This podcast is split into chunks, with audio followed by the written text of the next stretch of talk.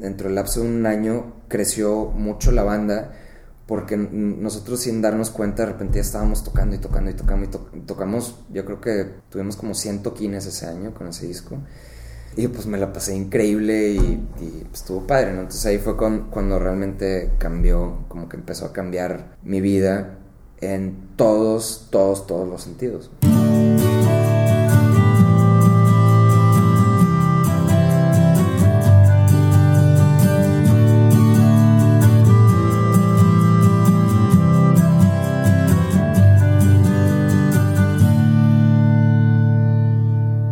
Bienvenido a Habitat, yo me llamo Andreas Ostberg y si es la primera vez que escuchas este podcast, te comparto que hay 41 episodios esperándote en sanfra.com diagonal Habitat y en iTunes.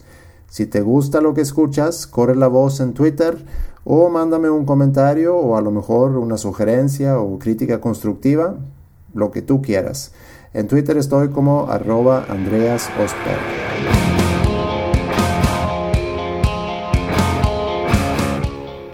Julio el año pasado entrevisté a Ricky Treviño y él me recomendó hablar con uno de sus compañeros de Panda y ya llegó la hora. Mi invitado el día de hoy es Arturo Arredondo.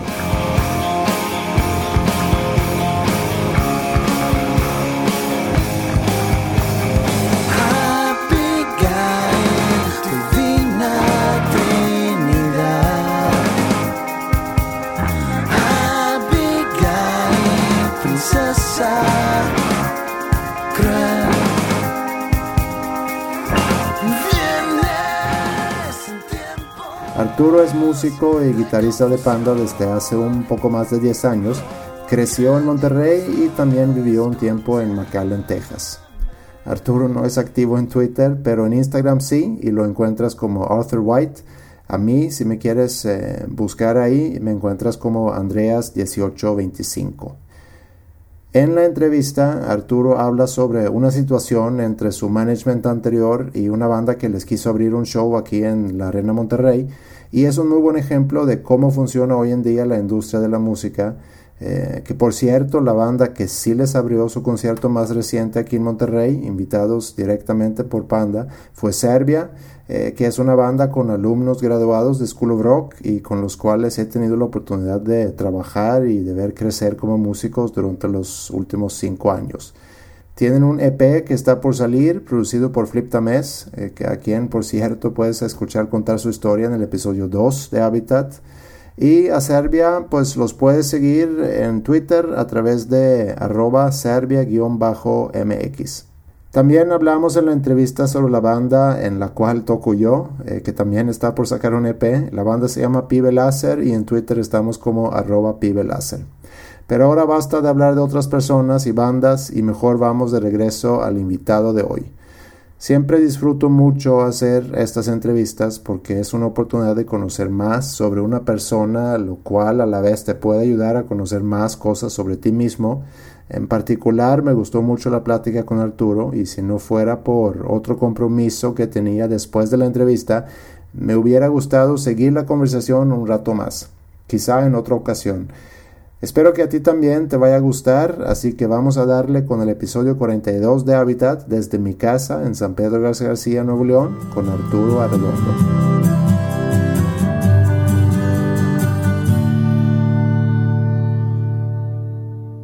Eh, oye, encontré, es que yo hago, trato de hacer algo de research de cada persona que voy a entrevistar.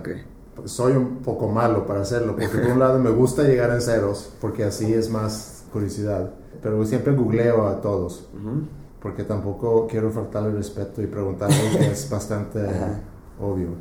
Pero me gustaría empezar con algo que encontré de ti, que seguramente ya viste.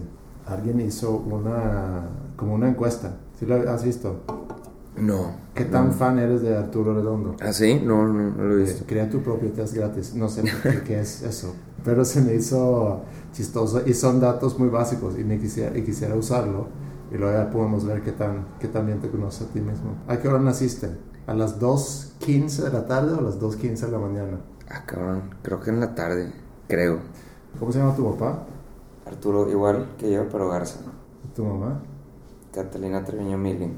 ¿De dónde viene Milling? Milling es de Charles Milling, el abuelo de mi mamá, de los irlandeses que llegaron a, a Estados Unidos. Ah, ok. Sí, y la abuela de mi mamá es francesa, Bosch, y luego del lado de mi papá mi- tengo una abuela italiana, Rosildi, Rosildi, y luego ya por la por mi abuelo, por el, el de mi papá ya es este pues como español así de, Ok. de rancho español. ¿Y eso, se ha preservado algo eso en tu familia? Ese, esa historia de, del viejo continente. Mm, no, fíjate. Siempre he querido saber más de la historia de, de por el lado de mi mamá, porque no sé mucho.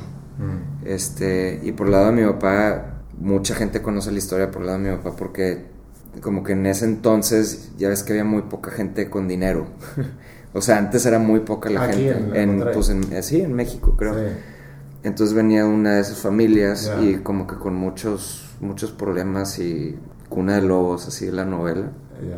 Entonces, como que son puras historias, pues como de mucho dinero, pero muy feas todas, ¿no? Ahora. Sí, como una familia muy separada. Pero sí, de hecho, este, me tengo que poner la tarea de, de preguntarle más a mi mamá sobre su familia, porque no la, no la conozco muy bien. Digo, sí me ha contado, ¿no? Historias de cómo, o sea, su abuela nunca aprendió bien español, entonces se hablaba en francés, y así, ¿no? Y, Ah, ok. y mi, mamá- mi papá le tira carrilla que de ahí viene este, la falta de sabor de su comida, ¿no? Francesa, así como, o sea, sin, sin mucho condimento, nada más Sí, con sí, mantequilla y... Sí, a mí me pasa algo similar. Mi mamá nació en Polonia, pero nació en 45 y, y, o sea, justo había terminado la guerra y se Ujú. fueron a Suecia. Pero la historia de su lado eh, está bastante interesante y mi abuela, su mamá, realmente nunca quiso hablar mucho de eso por, por, por vivir la guerra. Claro. muy feo. Y hace varios años me puse a investigar sobre mi abuelo paterno. Perdón, abuelo materno, Materno. a- biológico, Ajá. este materno, porque yo crecí con otro abuelo. Ok. Porque se separa, eh, eh, ellos se fueron a Suecia y él se fue a Estados Unidos porque era, era tenor y quería hacer carrera de, de tenor Ah, en Estados Unidos. Y bueno, ya hace unos años me puse a investigarlo, encontré varios artículos escritos en periódicos gringos sobre él, donde él contaba toda su historia. Entonces Órale. fue así como yo conocí más sobre la historia de- del lado de, de mi mamá. Ah, qué padre. Que está, está curioso. ¿En qué, ¿En qué fecha naciste tú? En marzo 23 del 83. Hace nota que eres casi que exactamente 10 años menor que yo. Ah, sí. Yo soy el 2 de abril, pero un- una década antes. ¿Cuál es tu comida favorita? Este, el chucrut. ¿Sí? Bueno, el, el chucrut que hace mi mamá, pues. No es- No viene ahí. No es opción. No es opción. ¿De qué viene? ¿De qué pizza, sushi? Hamburguesa, pizza y repollo con salchicha. Oye, ¿viste? Ah, pues es repollo con salchicha, Ah, de hecho. esa, es ya, el ya. chucrut. sí. Oye, hablando de sushi, vi en tu Instagram, fuiste a Japón reciente. Sí, acabo de regresar hace este, como tres semanas. ¿Y qué tal? Eh, pues este es todo un tema. Porque ese es un lugar, eh, de pocos lugares donde realmente quisiera yo ir, es a Tokio. O sea, no me llama, no, no ¿Ah, son sí? mucho de viajar, pero, pero así un lugar donde realmente quisiera ir es a Tokio. Es que como, es que ya me da pena hablar, es como estaba platicando con un amigo, me dice, o sea, me, me vendió mucho la idea y las 10 personas a las que les, les pregunté me vendieron demasiado la idea.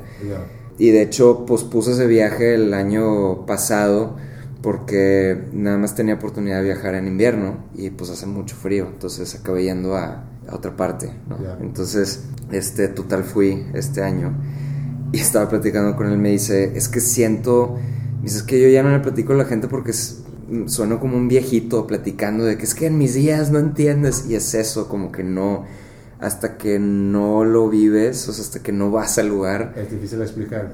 Mira, sí, así, así de fácil te la pongo. Cuando pierdas fe en la humanidad, ve a Japón. En serio. Así, sí. Mi impresión de Japón es que vas, que es respeto, es orden. es, Sí, eh, sí, sí, pero eh, como que la impresión que tienes por X o Y razón de Japón es así como la puntita, ¿no? Del iceberg. ¿no? Llegas ahí pensando en esas cosas, pero lo que te da es mucho más, ¿no? Es un lugar increíble. Yo nunca vas, regresas, ya no eres el mismo, te lo juro por vida que no eres el yo mismo. vi un video que posteaste donde estaban comiendo algo y le echaban salsa a algo que se estaba... Ah, sí, un calamar, un calamar Sí. vivo. Sí, es que allá pues los mariscos son muy frescos y, Bastante frescos. y pues se come mucho. Digo, Tokio es, o sea, es 20 veces el tamaño de Manhattan, ¿no? Y, Sí.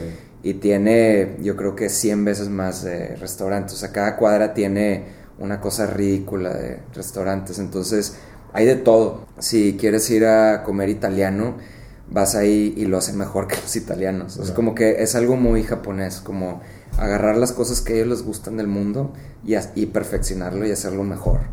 Vas a un restaurante italiano y todo el, todo el staff de ahí te va a hablar en japonés o en italiano. Wow. Sí, y así me pasó igual. Este, fuimos a un, a un restaurante francés, no sé, no sé hablar japonés, obviamente, pero pues ahí más o menos con francés te, te, las dabas de, decir, bueno, pues igual quiero esto, quiero lo otro. Es increíble ese lugar, es increíble. Creo que podemos dejar esto porque luego vienen hacer preguntas. es una encuesta que alguien, que alguien hizo. Me llama mucho la atención de, los, de, de la interacción de los fans que ustedes tienen. Es, es algo digo, con otras bandas que no he visto. Una cosa es tener muchos fans, otra cosa es tener fans de ese tipo. son tan activos. Yo también no lo entiendo. Nunca lo voy a entender y digo, yo llego a un punto donde ya lo, lo agradezco, lo tomo como es y ya, pero porque si, si le das muchas vueltas en la cabeza como que no lo... Pero tú qué crees a, qué se debe? No sé, es, es, o sea, es, eso exactamente de que, o sea, debes de dejar de pensar en eso porque no hay una manera de o sea, si eres como un mercadólogo y quieres ver que no hay manera de, saber qué exactamente es. Si podemos desarrollar sobre eso y más o menos ver qué, pueden ser las cosas, pues no, o sea, son muchas variables, no creo que haya algo justo que digas, es que es eso, porque los fans son así por tal cosa, Digo, generalmente yo quiero pensar, primero que nada, por las canciones, ¿no? Y quiero o no, pues Panda tiene canciones muy al estilo tradicional, ¿no? Que son no todas, pero, pero gran parte, verso, coro, intro, verso, coro, este, middle eight, ¿no? Bridge, eh, straightforward. Straightforward. Si vas a un, a un concierto de Panda, no sé si te ha tocado ir, hace como cuatro o cinco años me di cuenta, dije, ya, o sea, ya, entiendo esto, la gente viene a cantar las canciones, o sea, el, el, que te vean ahí brincar y, y, y tocar y es besides the point, o sea, es, es un extra, pero van a cantar, o sea, nos podríamos aventar tres canciones que donde nada más el público corre las canciones y podría pasar, ¿me explico? Entonces, este, desde ahí empecé a pensar como el público de Panda, este, como un integrante más del grupo, o y es, y es padre porque hasta ahí lo entendí de que el, el, fanatismo donde ellos se sentían parte, dije, es que ellos son la banda, ¿no? Entonces y se vuelve como un, como un equipo de fútbol. Sí, ándale, exacto, exacto. O sea, como que les cantamos a ellos, pero ellos cantan ellos mismos, ¿sabes? Y, y, si tienen un, cartelón de que nunca nadie nos podrá parar, ¿no? Que es así como el lema de, los fans por una canción que, que hicimos, le hicimos a los fans, este, ya lo sientes, ¿no? Así como que lo sientes en el, en el show y es algo, y es algo muy, muy emotivo y, y muy padre, ¿no? Que pues eso es algo que muy pocas bandas en el mundo tienen y que nos sentimos muy agradecidos de tener eso. Y eso mismo hace, hace que valga la pena hacer un show, poner un show, dedicarte a esto. Y eso mismo hace que te olvides de cualquier otra crítica, de cualquier otra banda, que si a alguien le va mejor o que si no, tú, o sea, te dedicas a lo tuyo, hacemos esto y pues sí, es muy padre, ¿no? Vale la pena. Pero cuando lo tienes así intenso, como lo tienen ustedes, ¿tú crees que, que lo vas a extrañar mucho el día que a lo mejor no, no esté? Sí. a lo mejor va a estar para siempre, no sabemos. Digo, eh, Rolling Stones sigue tocando, pero, pero la vida de una banda no, no o sea, lo normal es que no Ah, bueno, digo, a mí, a mí me ha tocado extrañar mucho el escenario por más este nalga que suene así como de rockero, que extraño el, escenario, pero, pero, sí, sí, pues es, el trabajo y, últimamente como que llevo 10 años haciendo esto y sí, siento que me, me hace falta algo, ¿no? Así como subirme a un escenario y, y pasármela bien y sentir eso, ¿no? estar como en el escenario ahí pendejeando con Ricky, ¿no? Que, que siempre es así como mi compañero en el escenario. Pero yo creo que a lo que tú te refieres es que los fans dejen de estar ahí cuando estemos tocando, ¿no? No, me refiero a, no, me refiero no a eso, no, no a necesariamente a la popularidad, porque puede ser, inclusive lo, lo, lo, medio contestaste, porque a lo mejor tú tomas un break y a lo mejor te metes en estudio y estás grabando y no estás de gira. Sí. Me refiero al hecho de que cuando ustedes salen en la noche a tocar, o, o, inclusive pues, en redes sociales, hay una atención constante donde, donde la gente te busca, la gente te manda mensajes o te aplauden en el concierto, y debe haber momentos donde eso se calma. ¿Tú sientes que lo extrañas o que ya por fin ya, ya, se, ya se calmó un poco? Sí, no, digo, es, los fans de Panda son muy leales y y contamos mucho con ellos porque siempre están ahí, pero a final de cuentas, pues es como un libre mercado donde también si dejas de hacer cosas, pues también baja, baja el nivel de interacción, ¿no? En general, todo. ¿Ya están eh, terminando la gira del, del, disco, Sangre Fría, o todavía tienen fechas? Eh, no, todavía tenemos fechas. Eh, el siguiente mes tenemos como siete tocadas. Ah, este, sí, todavía vamos ahí y creo que vamos a arrancar con con la de los 15 años, en, creo que es en abril, en mayo. Ah. Sí. Y vas, la primera fecha va a ser en el Palacio de los Deportes, que de hecho tengo junta pasado mañana para ver detalles como la producción y todo eso. Este, ya para como encaminarlo. Y bien, va bien, estamos emocionados por eso. Qué bueno.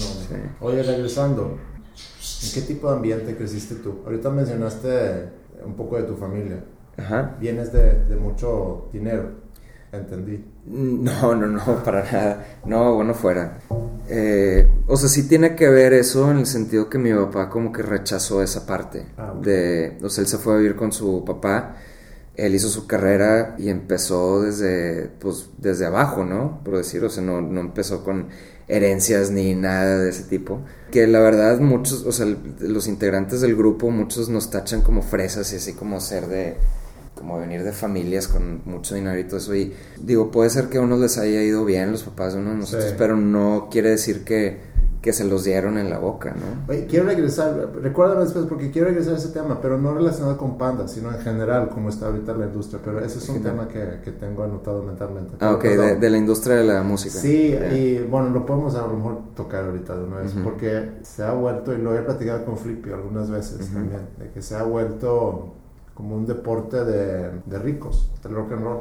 ¿En qué, en, el sentido? En el sentido que ahorita, cuando no hay quien te apoya, o sea, ahorita está muy difícil que una disquera te yeah, yeah, meta lana. Ya, ya Entonces, para construir una carrera, o sea, obviamente, con mucha creatividad y con pocos recursos puedes hacer muchas cosas, pero puedes brincar más fácilmente si tienes un, un budget. No quiere decir que lo vayas a hacer, porque hay ejemplos de bandas que la han metido mucho y que han... Y que no, sí, pero yo te, o sea, muchas veces siempre regresa eso, regresa a la calidad de, por más dinero que le metas y la canción no está buena, o por más que la producción esté increíble, o sea, te puede, tú puedes tener una canción y llevártela a Estados Unidos y trabajar con tal productor que es el Rey Midas y, y la mezcló Chris Lord Algie, lo que sea, si la canción no está buena, si no la puedes o sea, tocar en una guitarra y que está buena, vato no va a pegar, ¿me explico? O sea, por más que es que tiene tendencias de, ahorita está de moda los Black Keys, entonces le quiero meter esto y ir pues no, güey, no sé si no está bien la Sí, pero hay otra cosa también que yo creo que es la parte visual. Que sí, estoy de acuerdo contigo, una, una rola, puedes pegar con una rola, a lo mejor dos rolas, pero cuando yo voy a ver la banda y si no hay una química o si no hay algo que apela a, lo visual,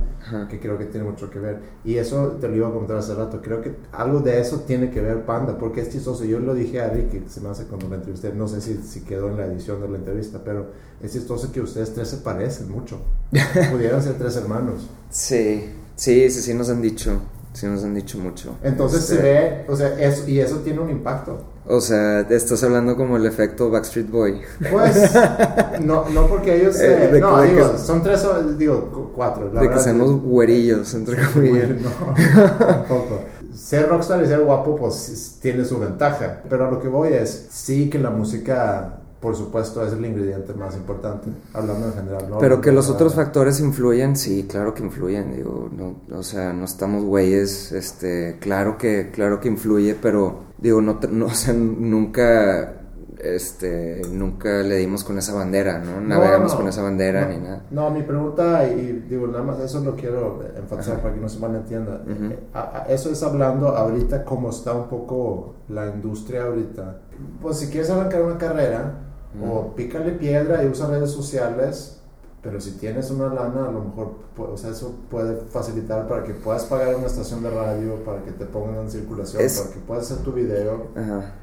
Es que sí, o sea, sí, sí, sí te entiendo, pero... Hay giras que cobran para que tú vayas a tocar. O sea, si tú quieres subirte a un festival, hay quienes reciben lana por tocar, otros y unos que, pagan. Y otros que pagan. Sí, yo, yo me di cuenta, la última vez que tocamos en la arena, este, me habló un, chavo que tiene el, su banda y pues está ahí, ¿no? Le está chingando y todo. Y me dijo, oye, es que a través de mi, del manager o el chavo que trabaja con nosotros nos dijo que nos estaban cobrando tal por abrirles a ustedes en la arena. Y yo, ¿cómo, güey? Y obviamente yo me enojé y pregunté, nunca di con tal persona, pero pues es el tipo de cosas que pasan en la industria, ¿no? Digo, digo sin nuestro consentimiento ni nada, pero digo, así pasa en esta industria. Tú vas a tocar, tú estás en lo tuyo, pero gente está negociando con tu nombre y tú ni sabes, que fue una de las cosas que pasó con nosotros, donde pues cambiamos de management y tuvimos ahí como un, este, una baja de, del tipo, ¿no? Uno de los clichés de, que le pasa a cualquier banda que estoy más... Sí, pues es que, o sea, y, eso es lo que más te, da coraje de que cuando te está pasando y dices, ah, pues es un pinche cliché chinga madre que nos está pasando, pero, pero sí, pasa y, pues así es, ¿no? Bueno, regresando, estamos hablando de, tu upbringing. De tu, Del upbringing, pues sí, este eh, nací en nací aquí en Monterrey. Mis papás tuvieron que trabajar, obviamente de un nivel socioeconómico medio, este, porque también pues el nivel socioeconómico aquí en México es mucho de este también con quién con quién te juntas y dónde vives, no tanto de cuánto dinero ganes o lo que sea. Entonces sí, pues se puede decir que una clase media. Mis papás batallaron mucho, digo, llegó un punto donde donde yo me tuve que ir a vivir a McAllen eh, McAllen, Texas. ¿Cómo acabé ahí? No sé, pero... ¿Fuiste solo o fuiste eh, No, con mis papás, obviamente, porque pues yo vivía con mis papás, vivía en casa de mis papás. Y mi papá de repente no salió de una empresa donde estaba, estaba como de director jurídico. Pues él se quiso aventar como su año sabático, güey, haz de cuenta, pero pues requiere muchos huevos cuando tienes una familia encima y tienes que, o sea, tienes que acorralar a todos y andarte moviendo y yo lo respeto mucho por lo que hizo, pero pues digo, también a nosotros nos pegó en, pues, en nuestro upbringing, ¿no? ¿Qué edad fuiste? Eh, como a los 17, 18, más o menos. el, mero tiempo donde está el desmadre en México, entonces me tocó un cambio de vida total porque, no sé, yo ya, yo ya me estaba juntando aquí con raza que todo, no se ganaba nada, todo se lo daban en la boca. Y no que sea algo malo, pues digo, hay gente que así le toca, pero te me dio a entender muy bien que yo no era parte de esa gente. Pues, o sea, yo me puse a meserear y a trabajar y desde los 17, 18 que no me dan dinero mis papás. Obviamente, este, me ayudan con ciertas cosas, ¿no? Que pues, necesitas una computadora, pues a ver, güey, ten, pero cabrón, no la, este, no la maltrates, sácale jugo, ese tipo de cosas, ¿no? Entonces, pues sí, o sea, sí me tocó como que trabajar por lo que tengo que es algo que también le, le agradezco a, mis papás. Digo, era trabajar normal, ¿no? O sea, estaba mesereando, no era una vida mala, pero pues yo estaba acostumbrado a otra cosa. Claro, yo hacía eso también. Sí, o sea, digo, yo tenía amigos que se iban a, a, los 17 años a Las Vegas y se ponían un, un pedo de millonarios y pues son cosas que no van ah, con, digo, no iban al menos con mi estilo de vida. Entonces, pues me tocó de otra manera, ¿no? Y, y luego te platicaba antes de, que empezaras a, a, grabar, yo llego a un punto donde, digo, sin faltarle respeto a McAllen, Texas, pero... A mí no me importa eso, porque yo te iba a decir, si no lo hubieras dicho tú, no sé qué vas a decir, no te lo hubiera dicho. Este, no hay, o sea, no hay mucha vida ahí, no, no hay mucho que hacer, pues es como un pueblo muy grande. Yo te iba a preguntar, ¿qué haces a los 18 años en, en?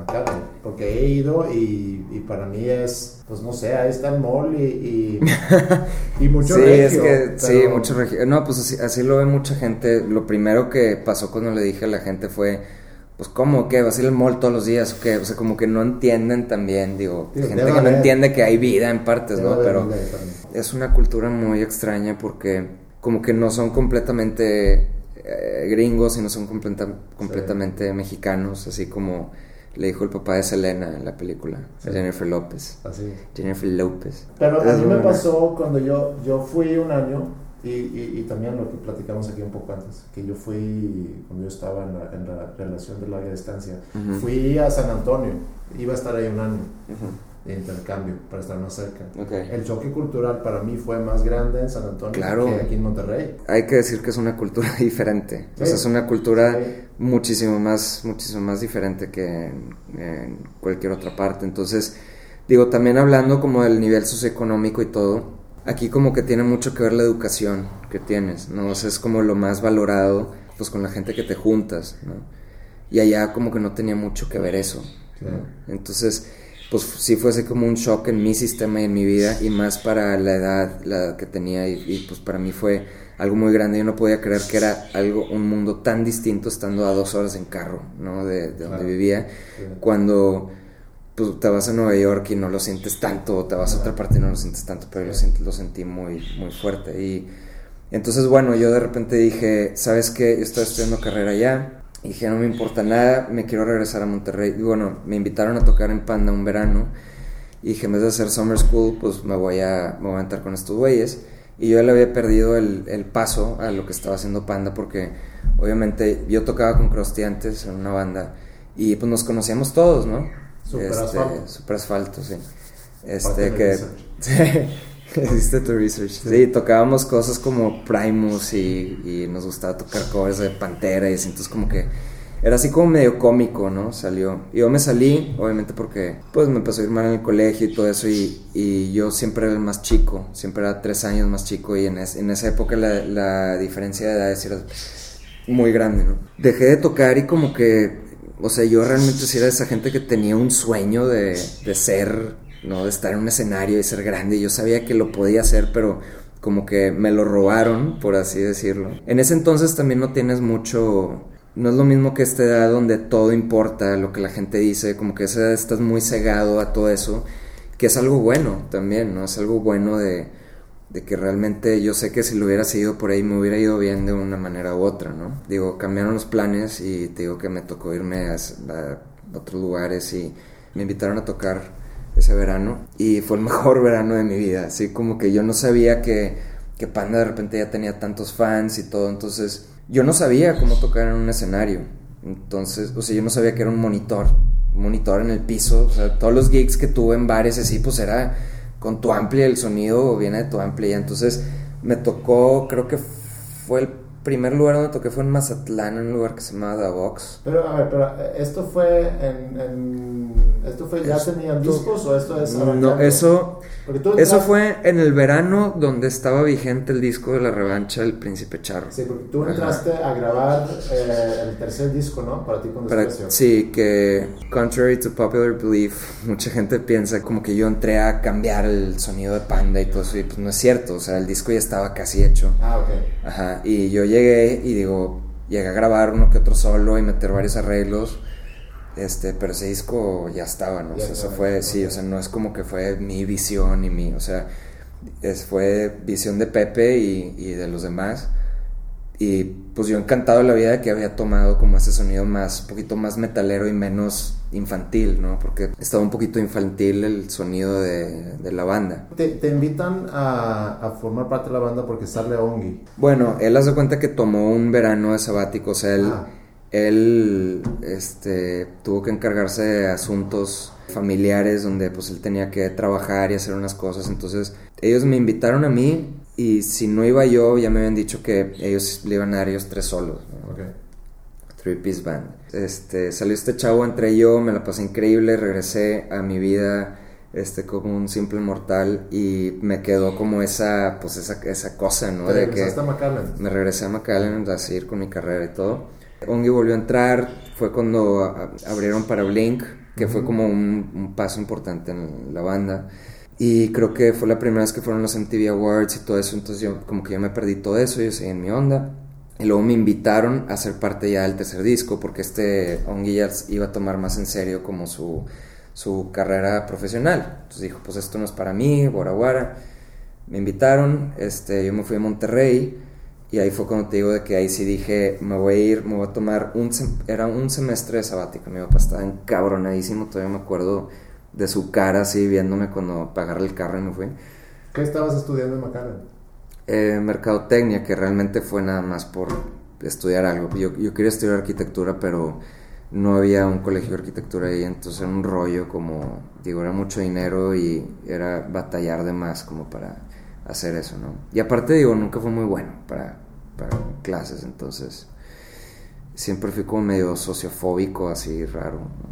Pero bueno, entonces ya me, regresé y, y, este, el disco lo terminamos y no salía y no salía y no salía y no salía y no salía porque estábamos en la disquera de Movic y pues ahí siempre se dificultaron mucho todas las cosas. Hasta que salió un rato después y ya había pasado casi un año, pero en ese entonces obviamente mis papás estaban bien enojados de que no me regresaba y en eso salió el disco y como que dentro del lapso de un año creció mucho la banda porque nosotros sin darnos cuenta de repente estábamos tocando y tocando y tocando y, tocamos, yo creo que tuvimos como 100 toquines ese año con ese disco. Y pues me la pasé increíble y, pues, estuvo padre, ¿no? Entonces ahí fue cuando realmente cambió, como que empezó a cambiar mi vida en todos, todos, todos los sentidos. Sí. Me gustaría regresar un poco. Entonces, antes de que hayas ido a McAllen, eh, ¿qué, ¿qué recuerdos tienes de tu infancia de aquí en Monterrey? Nunca me gustó la escuela y batalla, siempre batallé mucho con el colegio. Batallaba para poner atención, siempre estaba con mi mente en otra, en otra parte. Y digo, años después me di cuenta que también tiene mucho que ver con la manera en que respiraba, que ya es otro tema. otro tema, me hice una operación para, para como agrandar mis vías respiratorias. Ah, sí que también fue como un parteaguas en mi vida que cambió completamente. ¿Hace cuánto hiciste eso? Este, hace como 3, 4 años, algo así. Este, ¿Tenías problemas de respirar? No, o sea, no que tuviera problemas, pero se puede decir que yo siempre fui, o sea, toda la vida siempre fui como una personalidad depresiva y siempre batallé mucho con eso, siempre fui a muchos doctores y todo. Y hasta que no hice como un conjunto de tratamientos que realmente mi vida cambió para bien. Y digo, ahorita estoy hablando mucho y ese es como producto de, de, eso también, ¿no? De que de repente ya hablo mucho, hablo mucho, pero es porque estoy contento, ¿no? Pero sí, me acuerdo que en el, en el colegio, pues, batallaba y era muy malo como para ser amigos, como que no, no, me, no me colocaba con nadie, entonces siempre era como de tener un mejor amigo. Este, ahorita dijiste que tenías un, eh, ¿cómo dijiste? La parte social miedoso a conocer a gente, alrededor de gente, sí, digo, todavía lo tengo poquito, ¿no? Este, ¿Cómo combinas eso con tu chamo? No, pues es que no, no tiene mucho que ver. No es íntimo, vaya. Pues de hecho es otra historia de cómo, de cómo mis papás también se, se, se impresionaron al verme tocar en un escenario que digo, también fue muchos años de, de trabajo en llegar a ese nivel, pero a mí mi papá por lo menos me metió en una clase de oratoria porque él pensaba que, y con toda razón, él pensaba que eso me iba a hacerme desenvolver, ¿no? Mi personalidad y todo, que sí es cierto, pero tenía tanto miedo que, todavía me acuerdo, me subía, según yo, a exponer, ¿no? Y era así como con un maestro, era por el obispado, un señor que le había dado clases a presidentes y no sé qué, entonces le había costado un dinero a mi papá. Y le dije, en, mero en medio de mi, de mi speech, entre comillas, le dije al maestro, tengo que ir al baño. Y dije que no, no, tú termina, no, es que tengo que ir al baño, me estoy haciendo.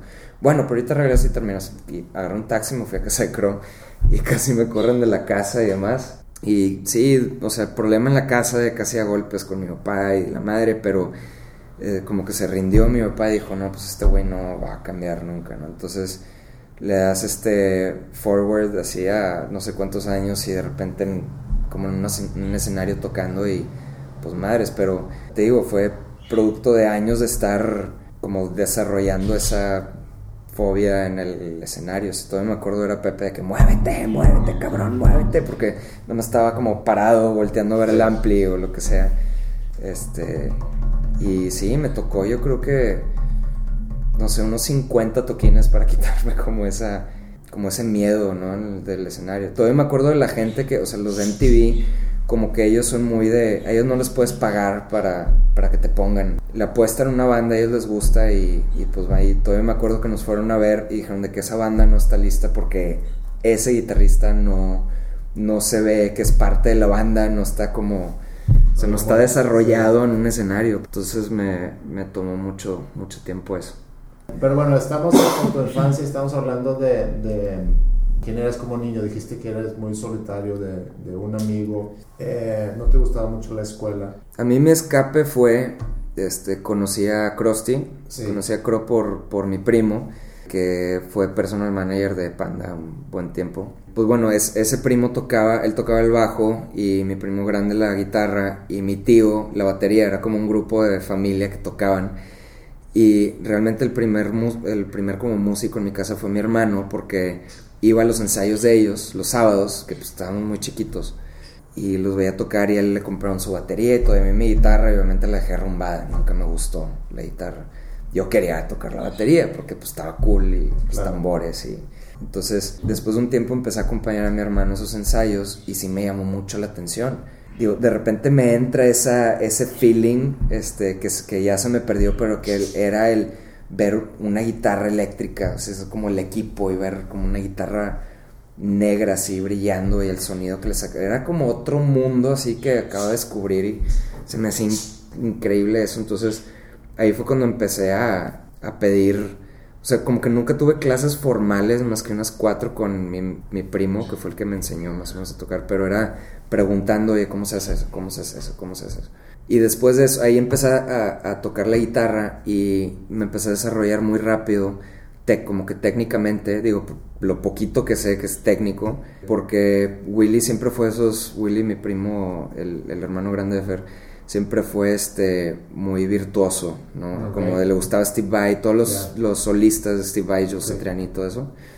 Entonces empecé como por ese tipo de canciones, a tratar, o sea, como que lo más difícil, a tratar de sacar lo más difícil. Entonces, por eso como que me desarrollé muy rápido. Después, después de eso, conocí por, por Fernando, mi primo, a Krusty. Todavía me acuerdo del día que lo conocí, pelos verdes y la madre, pero tocaba increíble la batería, tocaba, o sea, era doble bombo, miles de tambores, tocaba todas las de Dream Theater, hacía el pie de la letra.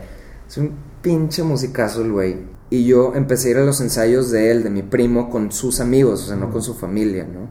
Entonces era Krusty porque llegó como audicionar y se quedó Jorge Lozano, que, que, murió hace mucho tiempo, mi primer amigo que murió. Y él también era como virtuoso, entonces le gustaba Megadeth y le gustaba Pantera y, y fue el primero que me introdujo como a, a los... tenía un RP10, también me acuerdo que era un procesador de efectos antes eran puros carritos y no existían los procesadores así de, guitarra y mucho menos de piso. Ese fue como el primero de piso y costaba un dineral y lo tenía y era así como impresionante para mí ver que un güey tuviera ese tipo de equipo, ¿no? Y tenía su Ibáñez así nueva y RG. Entonces para mí era todo un trip verlos ensayar y después de eso se cansaron en, tocar y yo hice mi banda con Krusty. Y, lo, y con Fer empezamos a tocar covers y luego ya Fer se salió, dejamos de tocar covers, conocí a Campos, a Carlos Campos, un amigo, era el hermano grande de un amigo mío. Siempre todos eran más grandes que yo. Y este, hicimos Super Asfalto entre nosotros, entre nosotros tres, que fue como un, que te digo, tocamos así como primos y canciones así muy raras. Y ahí fue cuando empezamos a tocar como en bares y, cosas, ¿no? Que estaba muy chiquito. Me acuerdo, mi primer toquín con ellos fue en el tango. Nos pagaron con boletitos de litros, cuando todavía te tomabas que los tickets to fly, y medias de seda y no sé qué. Y obviamente me tomé dos litros y acabé vomitado fuera de mi casa y me encontraron los papás de que, vato, se acaba esto. Pero mis recuerdos más padres eran ir a casa de Krusty, porque eh, la casa de Crow este, era una casa muy padre, muy grande, que tenía una cochera grande. Y él hace cuenta que con tabla roca, una parte de esa cochera le hizo un cuartito. Y fue tan importante en esa época de nuestra vida que hasta ahorita es la raza del cuartito. O sea, es que, ah, ¿te acuerdas del cuartito? Y la raza, nos conocimos en el cuartito. Y porque los papás, como que Cro era el más chico de tres hermanos, creo. Entonces lo dejaban hacer lo que fuera. Y el papá pues, le gustaba mucho la música, entonces lo dejaba tocar a todas horas y todo. Entonces era como un punto de reunión para todos. Y pues ahí tocábamos, entonces yo era, después del colegio, para mí era lo máximo ir a Casa de Crow porque tocábamos y que si unas chéves o que si no, llegaban amigas a, de que, a vernos tocar y me agarré mucho de eso para sentirme bien. Y luego te digo, ya me salí, pero entró a la banda Pliego, que ahorita está en Kinky, y Maracas, estuvo Irán, otro amigo este, que ahorita trabaja en sound design y todo eso. Y hicieron entre ellos como que le siguieron y hicieron canciones muy buenas. O sea, ahorita si, si resurgiera ese grupo de nuevo, ¿Se dice resurgiera? No, no, no sé. Me Este, preguntas a sí, sí. Sí, sí, resurgir, si, fuera, si, si fuera a salir otra vez la banda, yo creo que sí, sí, sí sería muy buena banda. Este, Mijares también tocaba ahí, que acabó tocando con Vaquero, la banda esta que armó Chetes con Terracina y, y Sí, Guardiola. Guardiola, sí. Ah, de hecho, Mijares fue también, yo creo que igual maestro que Willy, fueron de los que me enseñaron a tocar la guitarra. ¿Qué música escuchabas tú creciendo? ¿Te acuerdas del primer álbum que compraste? El primer álbum que compré fue creo que un cassette de Inner Circle. Fui a Soriana a comprarlo, ¿te acuerdas? Ah, la la la la no. Ah, Ah, claro. la la la la sí, la, sí, la, sí, sí, claro. Ojete, pero. y después de ese creo que fue. Sí. Está bien malo, güey. Pero bueno, era como que lo que. Está padre. No es honesto. Todo el mundo dice, no, mi primer disco fue Kiss. Eh, Ra- Radiohead. ¿no? Sí. Sí, sí, sí. Creo que fue ese. Y después ya creo que fue Nirvana o algo así. La poca música en español que me gustaba era Control Machete. Que para mí siguen siendo así como los muy vanguardistas en, Sí. en cuanto a todo ese rollo. ¿Escuchabas alguna otra banda de aquí? De aquí me gustaba Zurdok, fíjate, me gustó el primer disco de Zurdok salió, me gustaba mucho. Pero aparte de Inner Circle, pues ya fuiste cambiando un poco. Sí, después de eso- edad- ¿A qué edad fue eso? Eso yo creo que tenía 13 años, Sí, 12, 13 es- años, algo así. Es cuando yo regreso a, a pensar en la música que yo escuchaba a esa edad, me da, de repente me da pena. Porque, Ah, sí, tirabas, sí, porque sí. tirabas a todo. Escuchabas algo en radio, ah, está bien padre. Y luego Ah, escuchabas sí, es de- grunge, oye, está bien padre. Y pop, y no, te tardas un poco Sí, yo me acuerdo, bueno, así como que antes de que fuera a agarrar una guitarra y fuera una persona de ese ambiente, me gustaba mucho Michael Jackson. Haber escuchado a Michael Jackson es, está bien cool porque eso Es- fue un, música sasa. Sí, estaba, o sea, sí, pues acuérdate de la de, la, la película Moonwalker, estaba Sí. cabrón, impresionante. Y quieras o no, o sea, el, toda la parte del baile y eso, pues digo, más cuando eres huerco, sí estaba muy, muy impresionante. Creo que Nirvana me gustó, fue como la primera banda así de rock Sí. que me gustó antes de que agarrara una guitarra. Y, lo, y todavía me acuerdo, una vez me regaló mi papá, bueno, en Santa Claus en Navidad, un... O sea, un, un- papá. sí, es mi papá, un, un Discman, fue un Discman de eh, RCA, así el del perrito, ¿no? ¿Te acuerdas? Que era que como gran cosa tener un Discman. Sí. Y me regaló, creo que fueron cuatro discos entre mi hermano y yo que fueron claves, así claves, claves, que hasta ahorita los puedo escuchar de principio a fin y me, me llevan a esa, a esa época y me recuerda y sigo, y sigo diciendo que por qué no hay bandas así ahorita. Una que fue Silverchair, el de Frog Stomp, que sigue siendo mis bandas favoritas. Yo creo que top 3, sí, fácil. Aparte es mi, como de mis cantautores favoritos, Daniel Jones, el... el- el Que salió de ese onda 92, 93, ¿no? como que salió un tantito después de Nirvana y se parece Ajá, un chorro. Sí, a era como, Kurt Cobain. bueno, no, no se parecía, pero era como que era la ola esa de grunge, Sí, ¿no? Que dio. Australia eso, ¿no? Ajá, Australia. El Collective Soul me gustaba mucho, mucho. Bueno, el disco ese que salió en, en esa época era el de donde venía December y Shine. Shine que fue la, como que mi mamá se acuerda mucho de mí por esa canción porque era la, fue, la, fue como el primer riff que me aprendí, que me enseñaron y me aprendí el de Shine. Me dice mi mamá de que, puta, se lo tocabas todo el día. El disco de Bush, el primero, Ajá. que fue la primer, el primer riff que me aprendí por oído yo solo, fue el de Machine Head.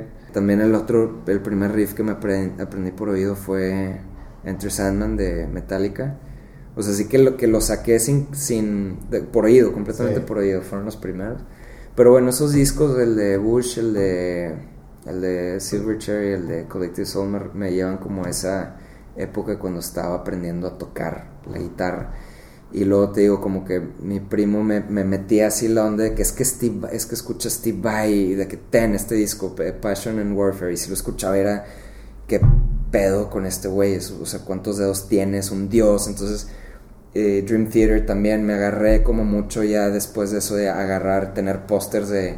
Bueno, no tenía pósters, pero sí agarraba como los catálogos de Ibáñez y ahí venían como todos mis artistas, ¿no? Era de que un día voy a tener esa guitarra y este, salía Steve Vai, ¿no? Con su modelo no sé qué, y John Petrucci y este, Satriani, ¿no? Nunca fui tan fan de Satriani, pero de toda esa raza, la onda era sacar covers de Dream Theater. Bueno, ¿ha- ¿Hacías otras cosas aparte de, de tocar música? ¿Algún otro pasatiempo que tenías fuera de la escuela? estaba en este en fútbol, digo, era más o menos bueno, pero o sea, estuve en, en la B y luego me pasaron en la A, pero no era, no era de los buenos en la A. pero sí, jugaba fútbol. A mí siempre, por alguna razón, siempre me gustó mucho el béisbol, creo que por mi abuelo, porque mi abuelo era pitcher. No que me metieron a las, a las pequeñas ligas ni nada de eso. Me gustaba andar a caballo, digo, nunca tuve caballo ni nada, pero como que era algo que disfrutaba ir a ranchos y hacer eso. A mi papá le gustaba el golf, entonces de repente, pues digo, aprendí a pegarle, ¿no? Que ya es un gran paso. Este, cuando dicen juegas, de que no, pero le puedo pegar, entonces ya estás del otro lado. De hecho. Sí, es, es, muy padre, se me hace que es de los pocos deportes. Me tardé en agarrarle hasta que entendí, o sea, ya cuando, cuando de repente tiraba mal y le empezaba a pegar el bastón contra el piso, era de que, órale, eso es, yo contra yo. Entonces te ayuda como a avanzar a ti en la vida. Estuve en, en karate con Murayama, muy buen maestro, estuve casi toda la vida hasta hasta llegar a la, a la negra. Antes de llegar a la negra me salí. Sí, como que si soy yo, de repente ya me salgo, dejo una cosa y sigo la otra, pero estuve casi toda la vida en, en, karate de niño. Que ahorita digo de que no, no creo que me hubiera servido de nada, o sea, como de, como que el karate como de defensa personal creo que no era, no es viable, No, pero, sé. Eh, sí, no sé, nunca estuve en, ningún arte marcial. Bueno, sí, un tiempo estuve en taekwondo aquí en México, de hecho, pero es buen ejercicio. Que, ahorita que platicaste de, de subirte al escenario, un poco de esa experiencia, yo estoy regresando a, tocar ahorita. ¿Estás regresando a tocar? Ahí me invitaron a tocar una banda y hace poco grabamos un EP ahí ahorita que dijiste eso de que te subes al escenario y ya te tienes que conectar y que de dónde viene el sonido, no me escucho y es un poco el desmadre y luego ya acuérdate la rola y muévete al escenario.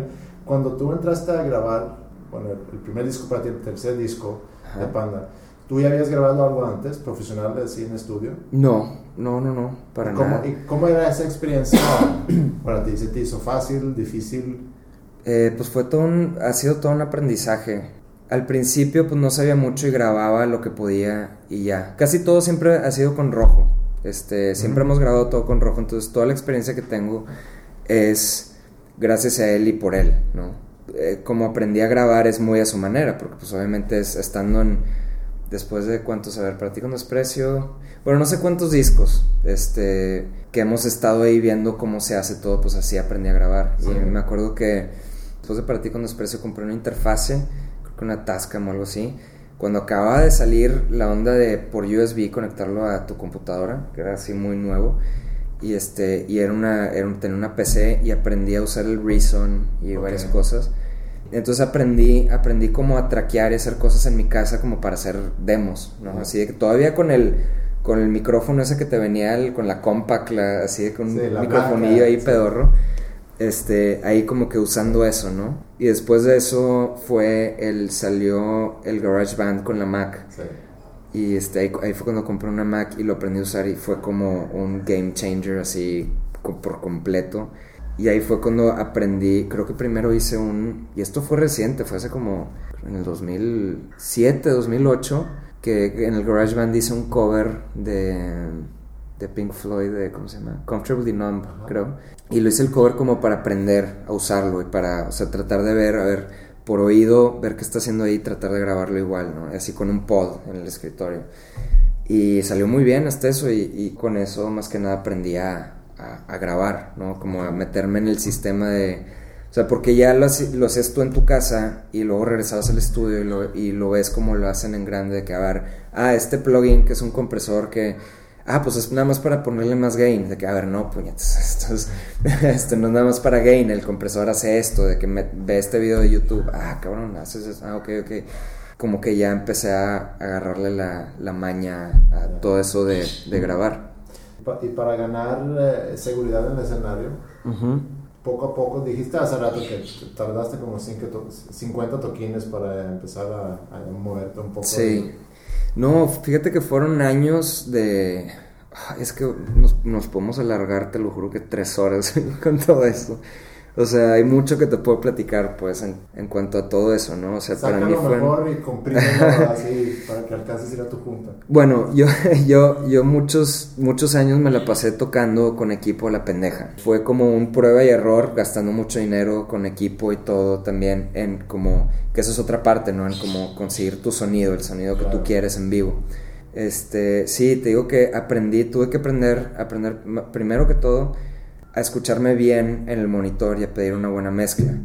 Porque pues ya me daba cuenta de que, que realmente si me cambiaba de lugar, estaba tocando un solo y como no soy buen guitarrista, pues o sea, tengo que ver qué es lo que estoy haciendo con mi mano y a veces si no te escuchas, pues la estás cagando, ¿no? Entonces, este, me la acercaba a Pepe y pues él en su monitor tiene otra mezcla, entonces eh, por esa mezcla no, o sea, él está del otro lado del escenario y pues llegaba allá y no me escuchaba, entonces era un, puta, a ver, regresarme hasta acá para... ¿Y con in no te gusta tocar? Y pues éramos, o sea, Panda, este, nos conocemos por ser una banda muy terca, ¿no? Para todo.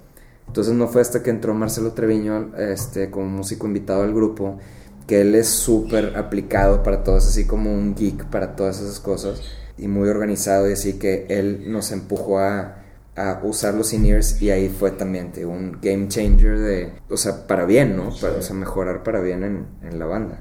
Qué bonito gato, Y sí, digo, y eso también llegó con otros problemas de decir que, bueno, ahora sí, si no te está entrando bien el sonido, pues estás perdido porque ya no hay un monitor y no hay nada. Entonces, si se te corta, que es algo que también mucha gente no sabe, o sea, como que se me hace impresionante pensar que del mundito que hay, de la burbuja que es adentro de un escenario, ¿no? Este, yo hasta hace tres años me di cuenta que hay, por ejemplo, hay bajistas que nada más piden en su mezcla la batería. Sí. Entonces, o sea, tú, tú los estás viendo tocar como público en vivo y dices, qué chingón, cómo la, la sinergia que hay entre todos y cómo llega con... Y, pero tú no sabes que él en su mundito está nada más viendo el guitarrista y no está escuchando nada de lo que está haciendo, nada más lo está viendo como rockear y él nada más está tocando con la batería.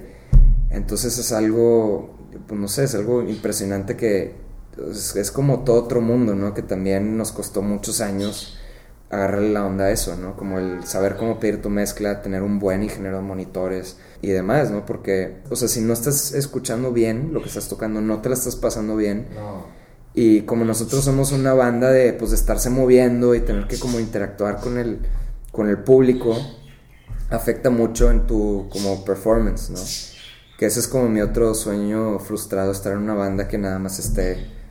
shoegazer. Un shoegazer, así nada más de que picándole sus pedales y estar en su lugar. No, Pero pregunto porque, porque a mí ahorita, ya, con la invitación de la banda, eh, grabamos, hemos tocado y, y, y sí en vivo es o no me escucho, o me escucho mucho y tampoco me gusta porque cuando, cuando, cuando me equivoco pues se suena demasiado y entonces dejo de, sonar o no me gusta el sonido aquí, no sé si suena bien afuera, es, sí. Sí, es todo un rollo. Hay veces que tú piensas que tocaste, fue tu peor noche en la vida y la gente te dice que estuvo increíble, entonces no sabes cómo medirlo. Y es, es bien raro, es, un mundo muy raro puedes a lo mejor tener, eh, ya ganas la confianza de que te sientes muy cómodo en el escenario, pero luego llega la, ah, bueno. el, aspecto de aportar musicalmente en una banda y proponer ideas. ¿Cómo te sientes ahí? Bueno, te doy más o menos así como la base de, de lo que he ido aprendiendo y cómo, más bien como definir exactamente qué es lo que hago en un grupo si no es que sea nada más un, como un guitarrista. Hace como tres años me di cuenta, tres o cuatro años, este, por Rojo, trabajando con otro grupo, me empezó a platicar como todo el proceso de producción y todo, y para mí siempre fue, o sea, el término producción era pues lo que hacía Rojo, que era grabar, o sea, como un, ingeniero, un ingeniero, ajá, un ingeniero. Y pues obviamente él te ayuda a sacar sonidos y oye, pues este ampli combina, para mí esa era la producción. Hasta que me contó cómo era la onda y dije, entonces, o sea, a mí se me hizo así como algo fuera de este mundo porque dije, ¿cómo no sabía yo esto? Que hay productores, o sea, más bien un productor entra a un grupo como si fuera parte de la banda y les cambia todo completamente. O sea, si la rola está buena, pues, pues puede que la deje, pero es como un director de la banda y agarra las partes que les gusta y las partes que no y, cambia todo. Y entonces yo hice mi tarea de como empezar a buscar demos antes y después de un productor y si era como una... Eso está increíble, eso siempre ha sido una de las cosas que... Eso es mis curiosidades más entonces, entonces de repente me di cuenta que nunca habíamos usado un productor nosotros. O sea, nunca lo usamos. Creo que Rojo una vez, yo no estaba, que fue en la revancha, le dio de como productor, entre comillas, porque metió muchos arreglos, de que unas trompetas aquí y esto, el otro, ¿no? Pero digo, yo no estuve, yo no, no, no sé. Entonces de repente yo en el decir de que, a ver, pues yo, de que soy un guitarrista, no soy tan, no que sea malo, pero no soy de que el mejor guitarrista del mundo. Mis arreglos están pues más o menos, ¿qué aporto yo a la banda? Entonces ahí dije que, pues ¿cómo? Nosotros cuatro somos los productores, o sea, es como una producción colectiva entre los cuatro. Y pues dicho y hecho, me acuerdo de cuando nos trataban de cambiar cosas, era ni madre, así es la canción, es como es, ¿no? Entonces pues digo, la banda ha funcionado y creo que Rojo como que entendió y he went with it, ¿no? O sea, dijo, pues va, pues, pues así, así funciona esto ya. Y digo, ha aportado cosas así como, oye, creo que eso está de más, ah, ¿sabes qué? Sí, esta, esta parte que metimos está de más, ¿no? Y ya, pero es así como una partecita por todo un disco o algo. Entonces, ¿Pero no te da curiosidad entonces lo que pudiera pasar si para un disco claro, claro, invitan a un productor y dicen, ok, vamos a dejarnos en manos de ese productor a ver qué sale? Sí, siempre, siempre ha sido como un sueño mío trabajar con un productor, pero somos demasiado cerrados. O sea, como para llegar a ese acuerdo entre los cuatro y, y gastar tanto dinero y todo y ponernos en manos de alguien que no sea nosotros, no estamos acostumbrados. No es, no es por celos ni nada, pero es así como Necedad. Sí, es por necios, o sea, nosotros somos muy necios con todo Pero entre ustedes, yo voy a ir por, coca Déjame, déjame ir al baño bien rápido. ¿No quieres otra coca? Igual y otra coca. Te iba a preguntar, porque estábamos hablando de lo, de la, del productor, que, que, a mí también se me hace, para mí es oro puro cuando, por ejemplo, vi una entrevista con YouTube y empezaron a pasar demos de rolas que eran, de hecho, de esta rola sacamos estas dos rolas. Yeah. el antes y después. No sé si viste la película Def Leppard. No es un documental, sino es una película con actores que hacen ah, los papeles de, ah, no, Def Leppard. No me lo sabía eso. Está buenísimo. No sé si te gusta Def Leppard no, pero independientemente es una muy... sí, está para Def Leppard. No es la de Rockstar, ¿no? ¿verdad? No, no. no. Ok. No, esa es una película, no me acuerdo cómo se llama. Busca, está en YouTube, se me hace. Está increíble, porque, y, y, sobre todo cuando ellos invitan o cuando este Matt Lang les llama para decir, oye, escuché el primer, no sé si era demo o si era el primer disco, y quiero ser productor. Y cómo trabaja él con ellos, y cómo él va definiendo el sonido ah, de chingón. Sí, está padre, está muy interesante. Pero, entonces, si ustedes están medio cerrados para trabajar con, con alguien más, ¿cómo están entre ustedes? Porque por ahí empecé mi pregunta con tu aportación. Okay. ¿Hay lugar para todos? ¿O hay eh, una... Digo, quien trae la rola, si es Pepe que viene con su rola y dice, mira, y va a sonar así y no te muevas mucho. Sí, más o menos. O sea, bueno, te voy a platicar más o menos cómo es la cosa. Eh, Pepe llega con una canción que él, digo, igual ya te platicó su proceso, ¿no? De que la empieza a chiflar y la madre. Sí, con una guitarra acústica. sí, con una guitarra acústica y digo, hasta hace dos años creo que este, todavía lo hacía con su, su grabadora de cinta, ¿no? Él trae la idea y te dice, estos son los acordes, esta es la melodía, tengo o toda la letra terminada o la mitad o un coro, lo que sea, pero así va. Una de las cosas que yo le peleaba mucho antes a Pepe, que digo, ahorita ya me la sé, era, a mí me gustaba mucho decirle, ah, y si, y si arropamos esa melodía con estos otros acordes, o sea, le hacemos este cambio, que me di cuenta que mucha gente hace eso, ¿no? Eso también es parte de la producción, pero para de que no, así va, o sea, es muy cerrado para eso, es que yo sé que así va, ah, pues va.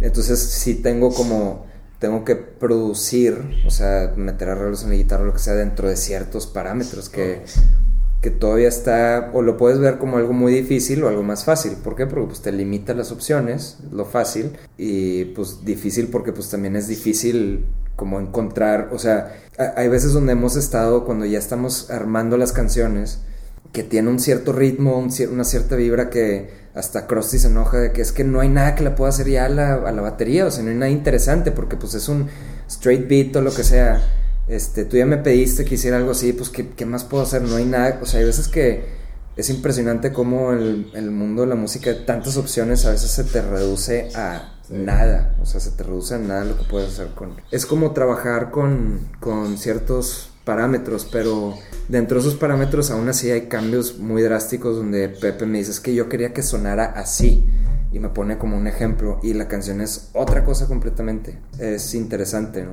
Y pues sí, te digo, los cuatro aportamos este, equitativamente y colectivamente hacia producir, como producir esa... Digo, obviamente se va, se va haciendo en etapas, ¿no? Primero es montarlas y luego ya las hacemos una preproducción y ahí ya le vamos tuqueando de que a ver esto igual y no nos gustó o, sí o sabes que esto mejor re, de esta manera o, y luego ya en el estudio ya es nada más traquear y o sea, nosotros nos metemos en un mes y grabamos todo en un mes, ¿no? O sea, es traquear y ah, la mezcla nos tardamos otros tantos días y se acabó el, el, Poetics que son 20 canciones, lo hicimos igual en un mes.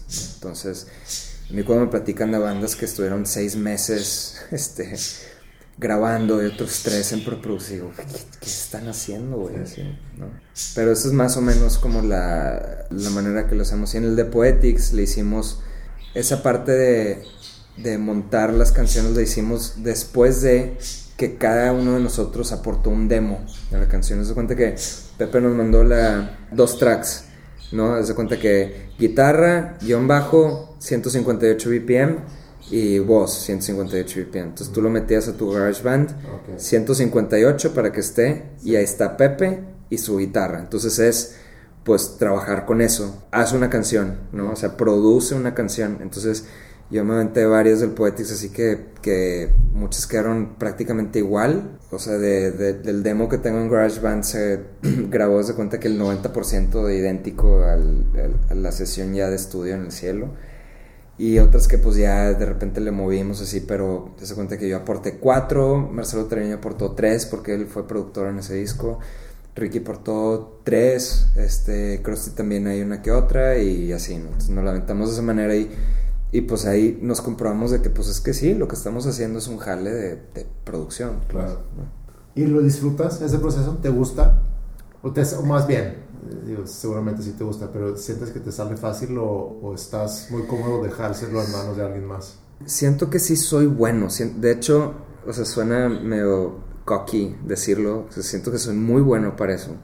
O sea, siento que es como si fuera, es, es un problema para resolver y es como si estuviera haciendo tarea cuando no cuando estás estudiando y no te entra algo que te frustra demasiado o sea llega un punto donde yo sí me frustro mucho para hacer ciertas cosas pero sé que cuando rompes esa barrera y ya y empieza a fluir lo empiezas a disfrutar más y el end result o sea el, final te genera más te da mucho más de lo que te puede dar cualquier otra cosa en la vida. O sea es como que algo que tú creaste. Entonces te da demasiada felicidad y sentiste que aportaste algo y que estás haciendo algo en la vida, ¿no? Sí, es una buena recompensa. ajá, exacto, es como una recompensa gigante, gigante al final, este, y se lo quieres enseñar a todo el mundo. ¿Tú tienes una marca de accesorios? Eh, una, una marca de ropa. Ah, ok. Sí, empezó una marca de ropa y se me unió una amiga, que es la que, que ahorita hace todo. Me, me topé con pared en varias cosas porque también era como de invertirle mucho tiempo o mucho dinero también. Empecé haciendo unos jeans, ¿no? Hice creo que 100, un tiraje de 100 que se vendieron todos. Este, digo, gracias también gracias a los fans de Panda que, que me apoyaron y todo. Pero eso, esos los vendí en friega, pero después de eso ya no conseguí alguien más que me pudiera maquilar en cantidades de ese tipo, porque pues venden por toneladas o así.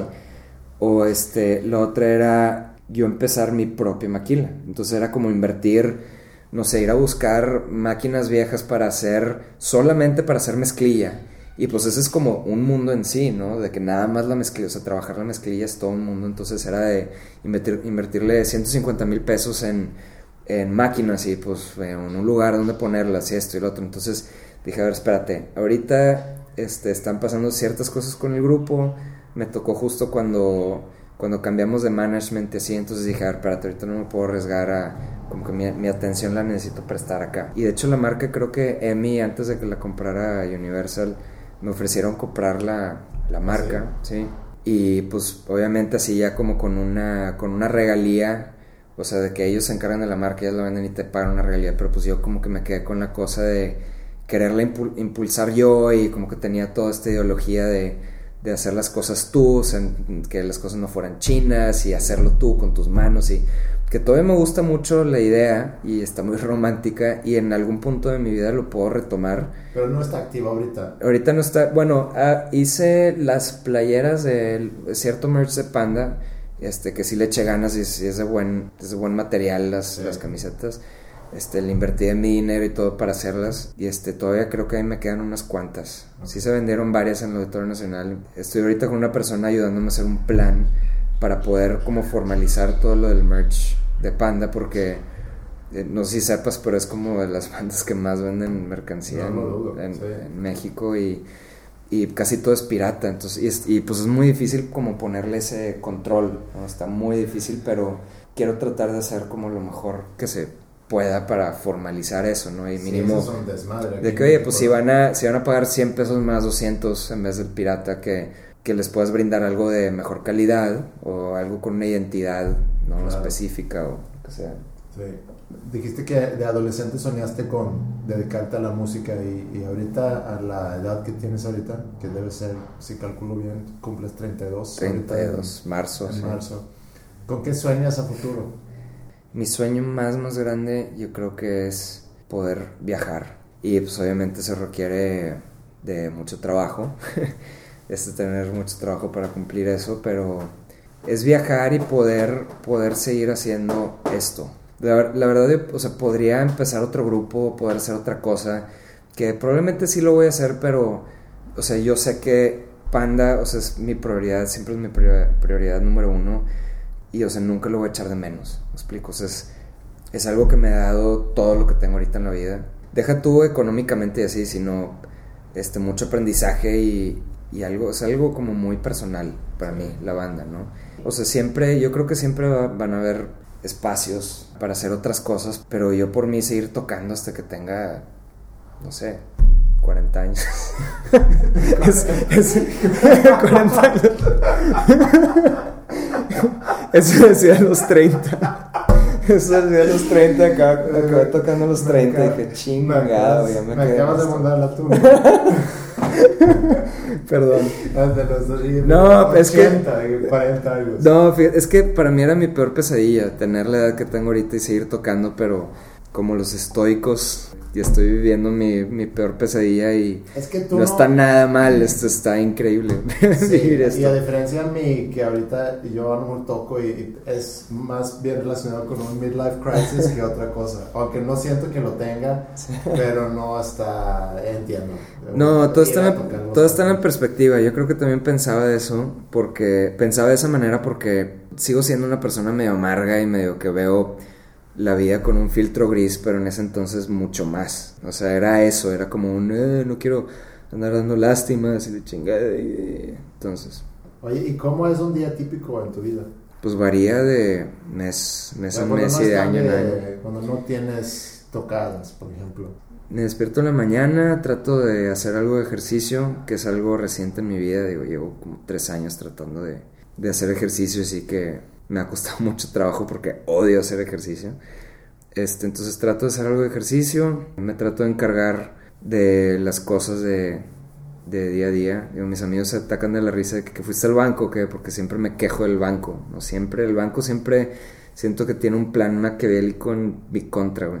Y sabes que puedes a través de internet también hacer.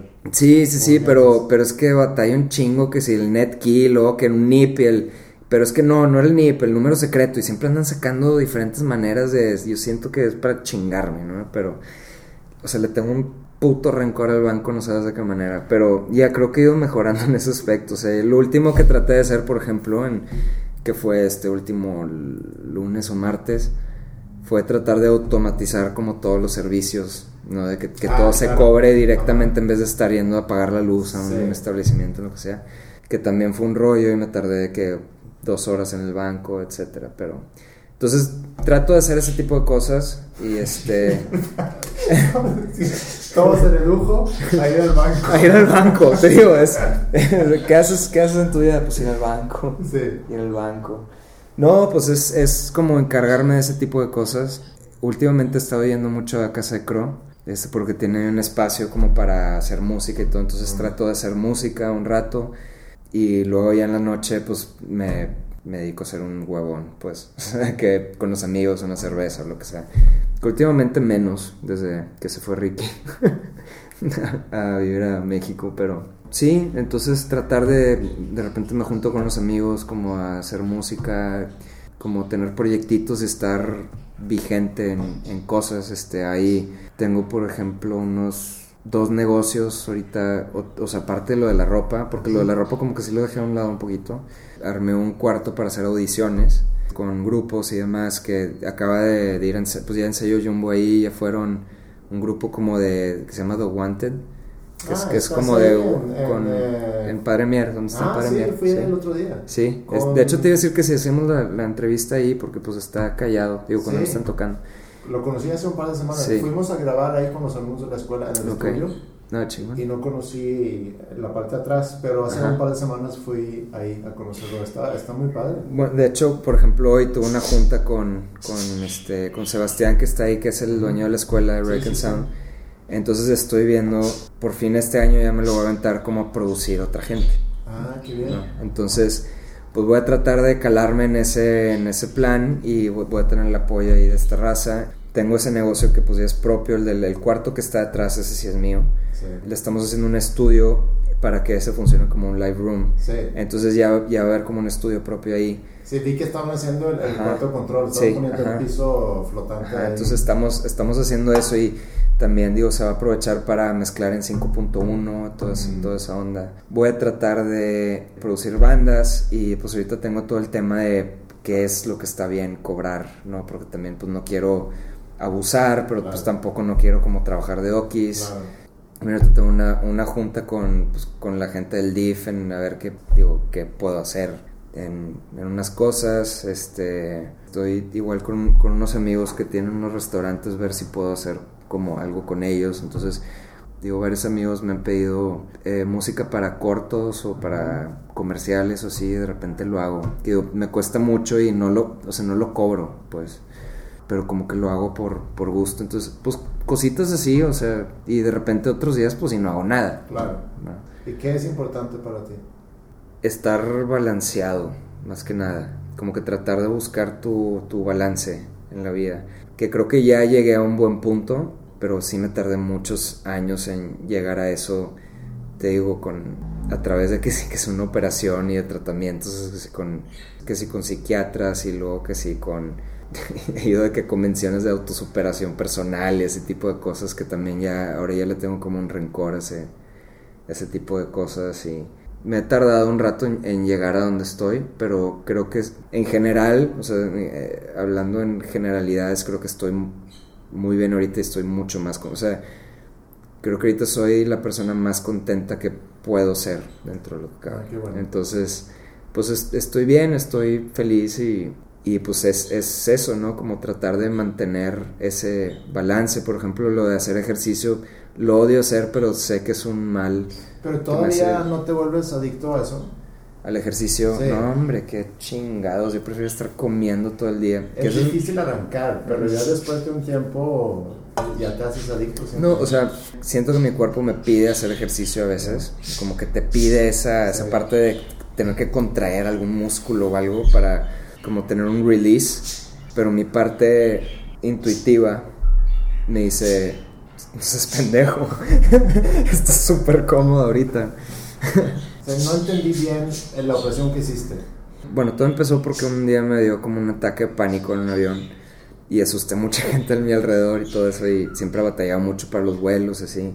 Y era cuando teníamos como muchas tocadas, este, o sea, un fin de semana eran tres toquines y pues era estar muchas conexiones y todo eso, entonces crudo, ¿no? Porque pues vas a no sé dónde y pues cómo no salir a conocer, a tratar de hacer desmadre o lo que sea, entonces siempre crudo, me dio un ataque de pánico y me fui a checar a una clínica donde te duermes ahí dos días y te checan y todo eso. Y me dijeron, a ver, es una de dos, o ve con el otorrino a que te chequen esto, o vas a tener que dormir con el CPAP toda, la, toda tu vida, con el aparato este que te empuja el aire.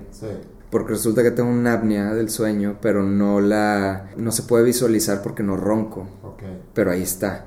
Entonces ya fui con el otorrino y me dijo, mira, todos están respirando, imagínate que todos los seres humanos respiran por un snorkel en la noche y tú estás respirando por un popote. Entonces, mucho de lo que tienes que si eres una persona deprimida y que si la madre que batallas y que esto que lo otro tiene mucho que ver que no estás descansado nunca, porque no hacemos esto. Te checamos, te revisamos, guaraguara y si te late, pues te hacemos esta operación y dije, pues va. Me lo hicieron y me tardé, un rato en como notar la diferencia, pero sí fue como un cambio, un cambio abismal en la vida, güey.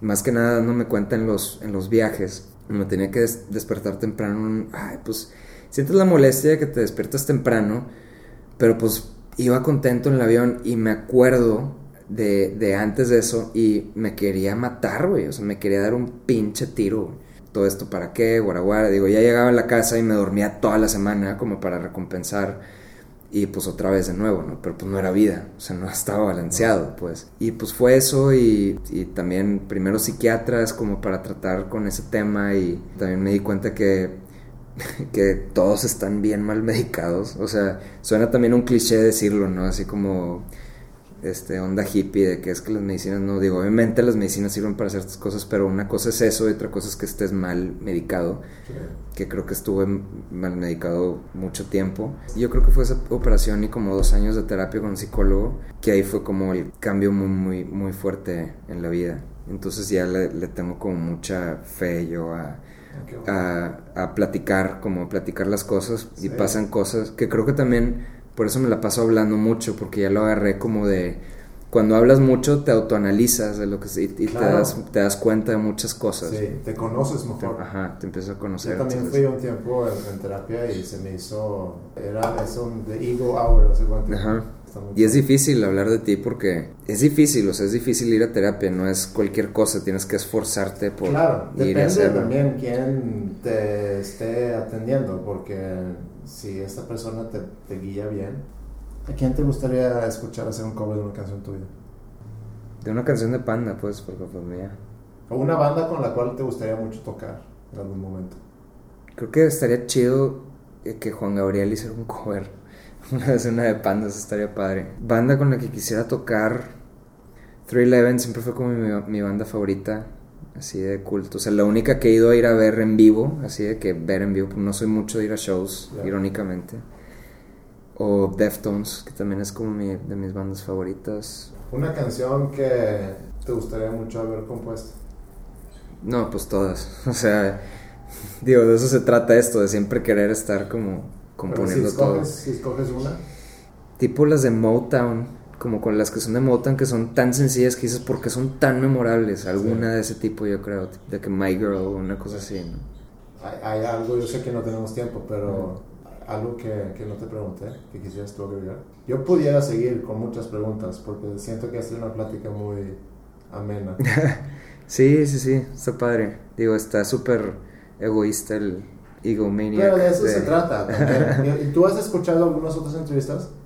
De, de sí, escuché la de ah, la de Pepe, la de Ricky, obviamente. La de Guardiola, fue la, la, de Guardiola fue la primera que escuché, que creo que no tenías, ¿verdad? Muchas entrevistas en ese entonces. No. Fue como tu tercera o algo así. La de Mario Viagray, porque él ha trabajado mucho, con, ha hecho todo el arte de nosotros. Ah, una que decía Pamela González y lo puse Digo, no sé, nada más porque me tengo una amiga que se llama igual y dije, ¿quién es? Pues no sé quién es esta persona. Pamela González. No, ¿no? ¿Cómo se llama? La de Quiero Club. Ah, no, ¿cómo se llama? Priscila. ¿Priscila? Priscila. Ah, ya, ya. Priscila sí. González y, sí, Marcela Viejo también, sí, sí. las dos. Sí, entonces, digo, no, no sé por qué, nada más me, me quedé como escuchándolo y luego digo, después de eso escuché varias canciones de Quiero Club para saber de qué, de qué se trataba, como que no conocía la banda. Yeah. Esas son las que... Y están padres, también bien interesantes. ¿Quién me recomendarías entrevistar? Pues entrevista a Crow. Crow es un personaje muy, muy interesante, de verdad. Crow es así como el, el, el polo opuesto de... No el polo opuesto, es como el espejo de Pepe. En el grupo estamos los cuatro, los dos postes son Crow y Pepe. O sea, Ricky estamos, Ricky y yo adentro como con las cuerdas tratando de amarrar todo. Y Pepe y Crow sí son como las, las divas, digo que no son feo la palabra diva, pero son como muy a su manera los dos, ¿no? Entonces, este, que yo soy así, no me cambias. Y también te digo, de la manera que yo he aprendido mucho de Crow también por darme una perspectiva muy rara y muy cruda de las cosas que dices, ah, cabrón, como decir de, ¿por qué no? O sea, de, la madre o guaraguara. Entonces, digo, ¿quién puedes entrevistar? Un amigo mío que se llama Daniel Gutiérrez, que se va por nombre de Daniel Maloso, que yo hacía mucha música con él antes. O sea, él, él, y yo éramos así como, me la vivía en su casa y armamos un estudio y tengo recuerdos bien padres con él de mi juventud.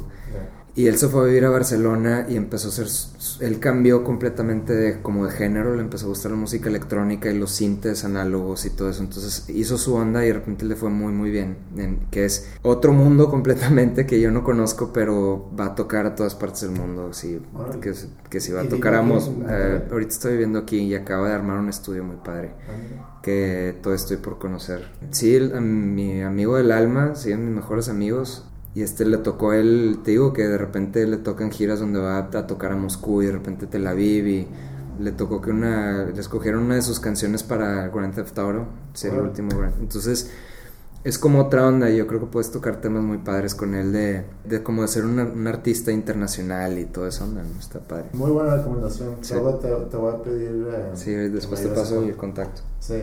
Bueno, no, no tenemos tiempo para platicarlo, pero ¿qué otro tema deberíamos haber tocado y a lo mejor lo podemos hacer en otra ocasión? ¿O ya cubrimos todo? Pues ya casi todo. Yo creo que pues podríamos como desenvolver todo lo de te digo, como que todas las cosas que yo fui aprendiendo con el grupo que te digo que se me hace muy interesante que mucha gente no que no sabe de cómo funcionan las cosas en la industria como lo que hace un productor, o sea, el rol, el rol de un productor mucha gente no sabe, yo no sabía este, por ejemplo, cosas como, como lo del equipo de usuario en vivo, que para mí ha sido como todo un, todo un rollo que, de hecho, voy a empezar a dar clínicas de guitarra para eso, con Hermes Music, bueno, más bien como de equipo y todo eso, porque es como mi, es lo, que más he aprendido, no me considero guitarrista, así que digas tú, ah, te voy a enseñar un lick nuevo de, pues yo no toco la guitarra, ¿no? O sea, me la paso más bien como sacando sonidos y produciendo, entonces como todo eso también es todo un tema, te puedes hablar, hacer todo un show de eso, de todo lo que he aprendido y lo que es, este, como que el sonido que sale de tu ampli es muy diferente de lo que va a escuchar la gente de fuera y por qué y cómo va el signal chain de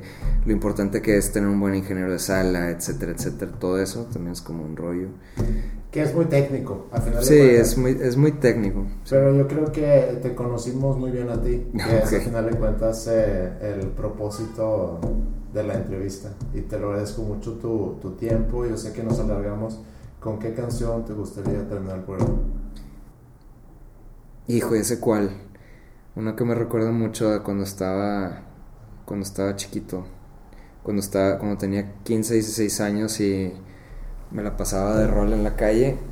Este se llama Así son mis días de control machete. Que me gustaba mucho esa canción. sí. Ya está, hombre, gracias a ti estuvo bien divertido el selfie gigante. Como el humo voy, como el humo vengo, salgo de la noche, marco el pavimento. Y es que sin razón viajo en el tiempo, pienso y planeo lo que vengo haciendo, marca en el día, busco la salida Toma lo que quieras, más no la que es mía. Todo es parte de la brosa familia, aunque no comprendas, así son mis días. Así son mis días. Y es que así son mis días.